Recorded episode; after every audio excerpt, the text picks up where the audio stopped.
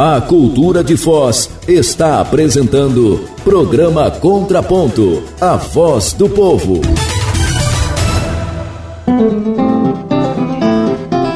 Agora são 12 horas e 10 minutos com 48 segundos. É o contraponto da Rádio Cultura Rede Costa Oeste de Rádio.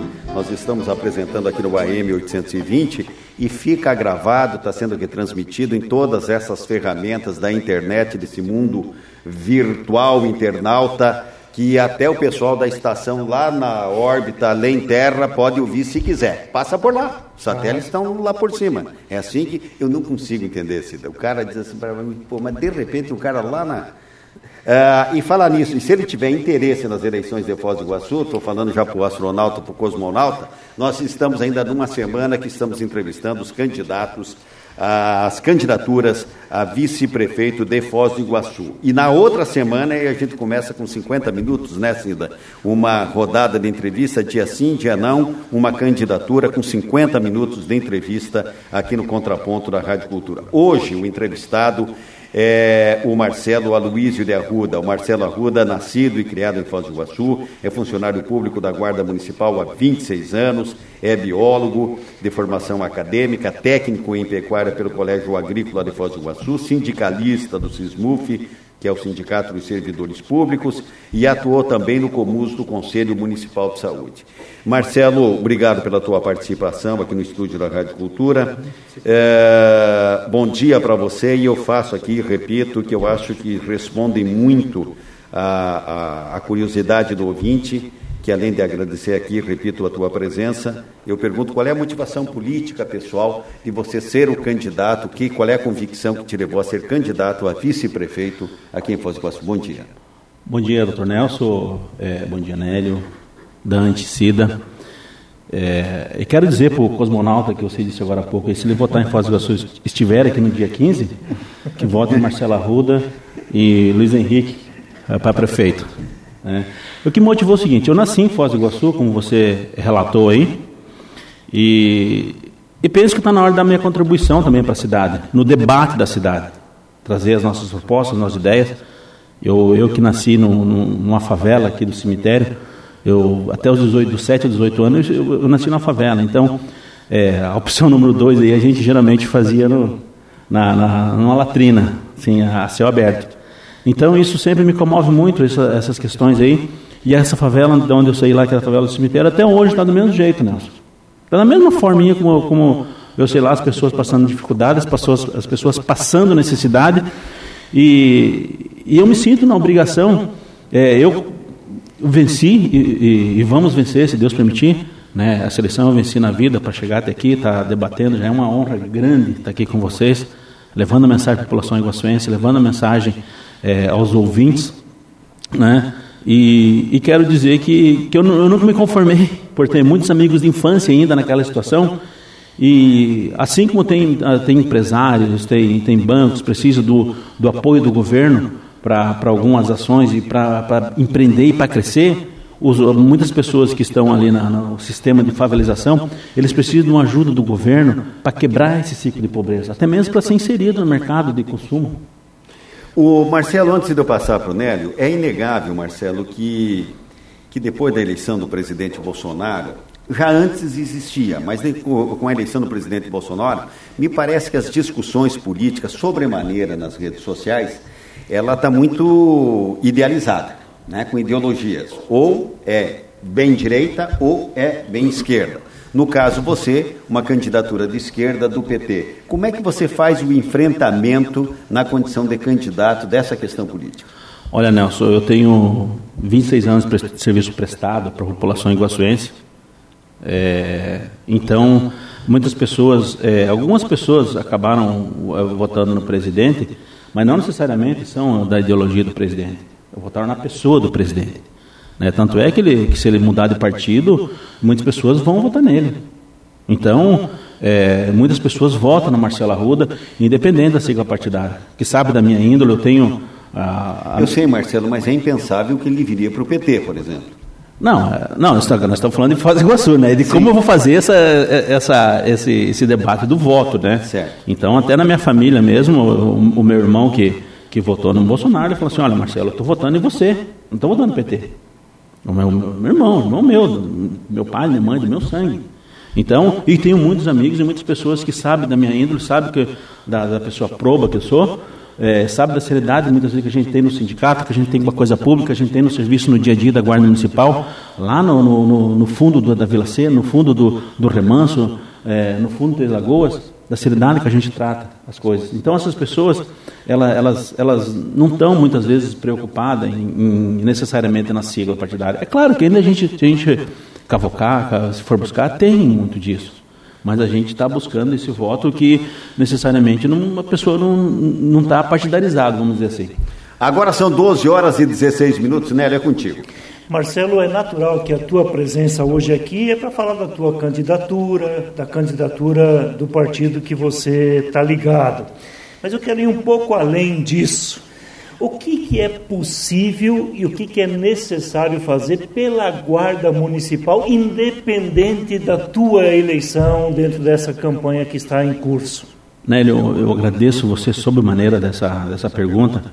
É uma, é uma, eu, eu me coloquei, pedi a, pedi a gentileza do Partido dos Trabalhadores que deixasse eu, eu entrar nessa eleição justamente para fazer o debate do funcionalismo público, fazer o debate de algumas questões para o funcionalismo público. Nós temos até o Fundo de Previdência nosso, que está tá colapsado também, que a sociedade iguaçuense precisa conhecer esse Fundo de Previdência.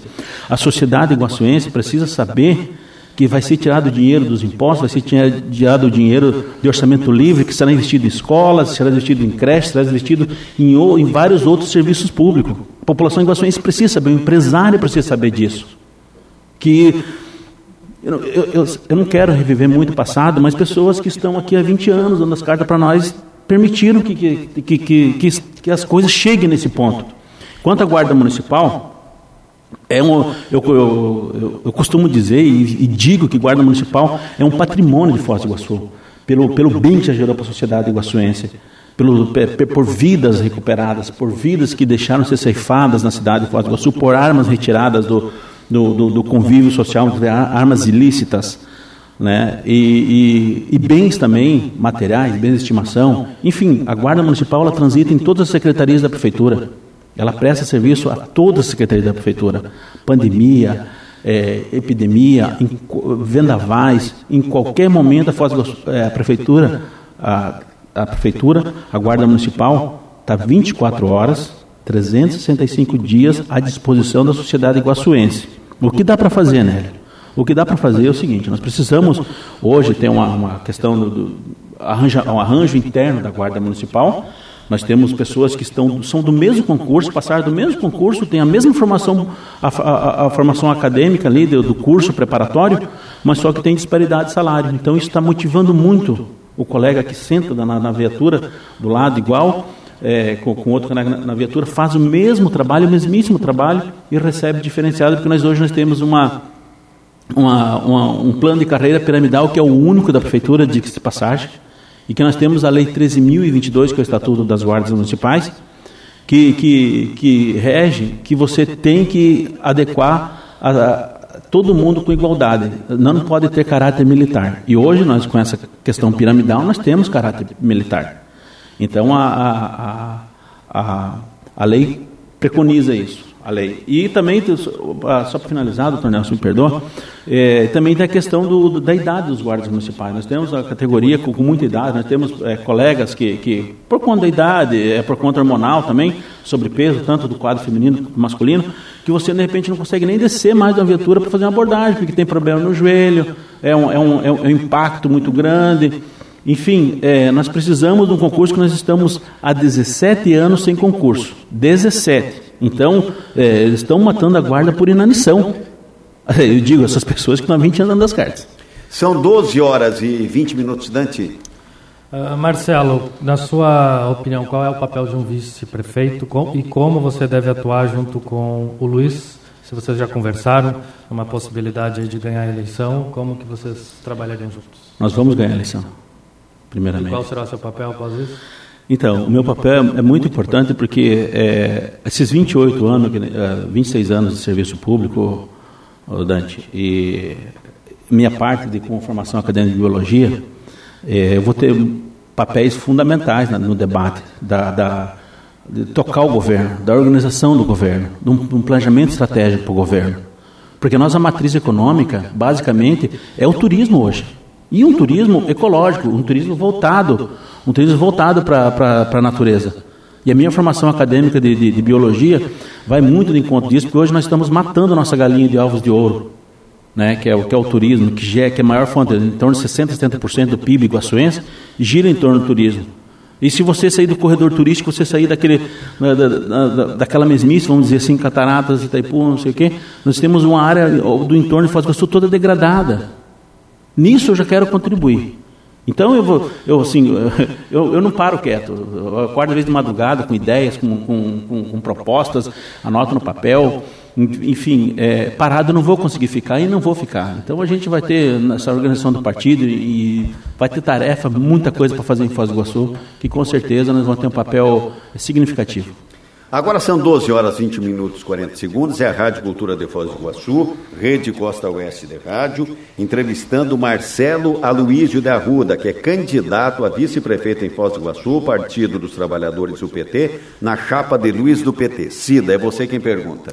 Agora há pouco, candidato, o senhor falou com relação aos moradores ali próximo do cemitério, né? É, que proposta o senhor teria exatamente para as questões ainda de invasão que nós temos? Além do cemitério, tem a do Bubas, que está aí ainda nessa pendência. É, e, e, é, sempre quando tem uma, uma questão, ah, vamos retirar um morador de tal lugar, por exemplo, a gente viu aí no Bambu, pela extensão do Bambu, quando foram retiradas as famílias lá, muitos não queriam ir para outros bairros e longe.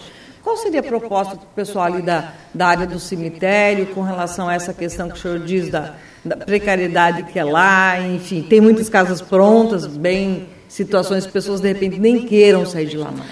É, primeiramente, Cida, é, não é uma tarefa simples, não, o povo já tinha feito já, o pessoal já tinha feito, mas também, é, diga-se passagem, foi deixado também de lado sem a vistoria, sem a devida fiscalização, para que a coisa chegasse nesse patamar. Né? Então, e o que deve fazer de regulação fundiária, onde for permitido, fora dessas áreas de APP, né, que eh, não tem nem como captar recursos do, do governo estadual, federal, para possíveis moradias. Então, a gente, o que deve fazer regulação fundiária, a gente precisa fazer. A gente precisa é, distribuir. O que não deve fazer regulação fundiária é a gente conseguir né, áreas próximas, né, porque também, um, um exemplo ali, da, da ali do, do, cemitério, dá muita coisa ali, de repente dá para você com, chega, chamar os moradores ali. E porque, ele, como eu falei, eu tô com, eu tô com 48 anos. Eu cheguei na favela do cemitério, eu tinha 7 anos de idade. Tinha 7 anos. Né? E muitas pessoas que, que, que, vivem ali, hoje Foz do Iguaçu não consegue, hoje Foz do Iguaçu não consegue hoje é, é, com que o trabalhador não tem, não tem mecanismo para que o trabalhador que ganha R$ 1.600, R$ 1.500, R$ 1.000 da, na, que, é, que é que paga do salário do, dos trabalhadores de Foz do Iguaçu, não tem como ele, ele pagar alimentação, pagar moradia, pagar água, pagar luz e ainda é, é, co comprar um terreno em Foz do Iguaçu, que é média hoje um terreno é 100 mil reais, uma casinha de 50 metros, mil real um metro de área construída, mais 150 mil reais. É, é humanamente impossível. Então, é, é, se nós tiver um, não tivermos um olhar bem clínico para essas situações, nós vamos continuar enxugando gelo.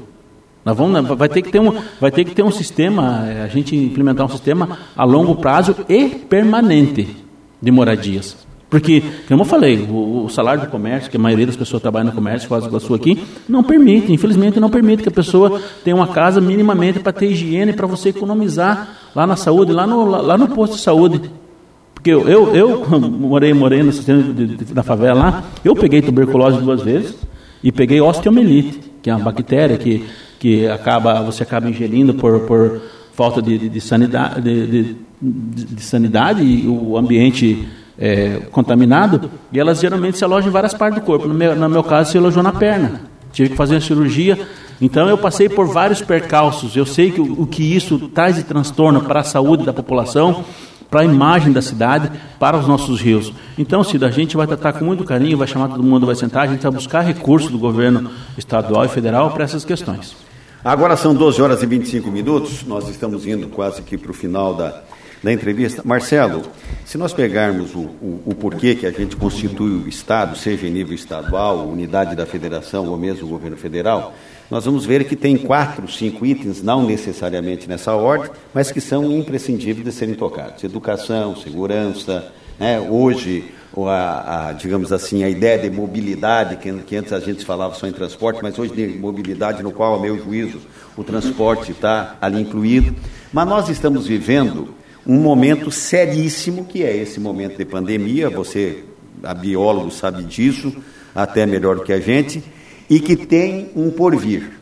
Né, que tem um ano que vem pela frente. Nós estamos vendo o governo federal, o governo estadual, preocupadíssimo onde buscar recurso para atender o social, etc, etc. Você falou em turismo. Como é que você enxerga o enfrentamento, digamos assim, é, na falta do melhor argumento, nessa ressaca que pode ser a pandemia daqui para frente? Olha, é boa pergunta, Nelson. E a pergunta de um milhão de reais. Que se alguém soubesse responder essa pergunta aí, é, é, é, seria o felizardo. Né? Mas eu, eu, no meu pensamento e no pensamento do Luiz Henrique, da, da, da equipe, da gente, é que, é, primeiramente, que o ano que vem a gente vai, vai executar o orçamento desse ano. A prefeitura, basicamente, vai ser um, vai servir o ano que vem vai para um planejamento estratégico. Você levantar as questões é, do, do, orçamento seguinte e você mandar algumas, algumas verbas para a Câmara do remanejamento. Né, para a Câmara remanejar algum recurso ou outro que você é, que o governo que virá entender ser mais, mais prioritário, caso não concorde com, com o orçamento que está, que, que está posto aí, que foi votado em março na Câmara, se não me falha a memória. É, eu, eu, eu, acredito que a, que a retomada da economia vai ser uma coisa relativamente grande, porque uma que o, que o Claro, vai ter que ver se vai, vai ter essa vacina também para a pandemia. Que muitas coisas ainda, ainda deixam as pessoas meio receosas, as pessoas com comorbidade não podem viajar. Então a gente vai ter que ver o comportamento da economia, Nelson. Assim, é, como eu falei, ninguém vai ter uma receita pronta para nada e como ninguém está tendo a receita pronta. Ninguém está tendo a receita pronta de isolamento. Serve se é, remédio A, B, A ou B serve, e, e, enfim. E as pessoas vão tentando uma coisa ou outra, uma coisa vai dando tentativa e erro como, diz na, como a gente diz, diz, na biologia aí, muitas vezes muitas coisas vão sendo acertadas na tentativa e erro. Não tem, como, como não tem uma receita certa, então o outro, uma outra coisa vai dando certo no decorrer do período. Então, para a gente retomar isso aí, doutor Nécio, eu acredito que, o, que o, o, dólar alto, por exemplo, nós vamos ter um turismo o, interno do, no Brasil muito aquecido.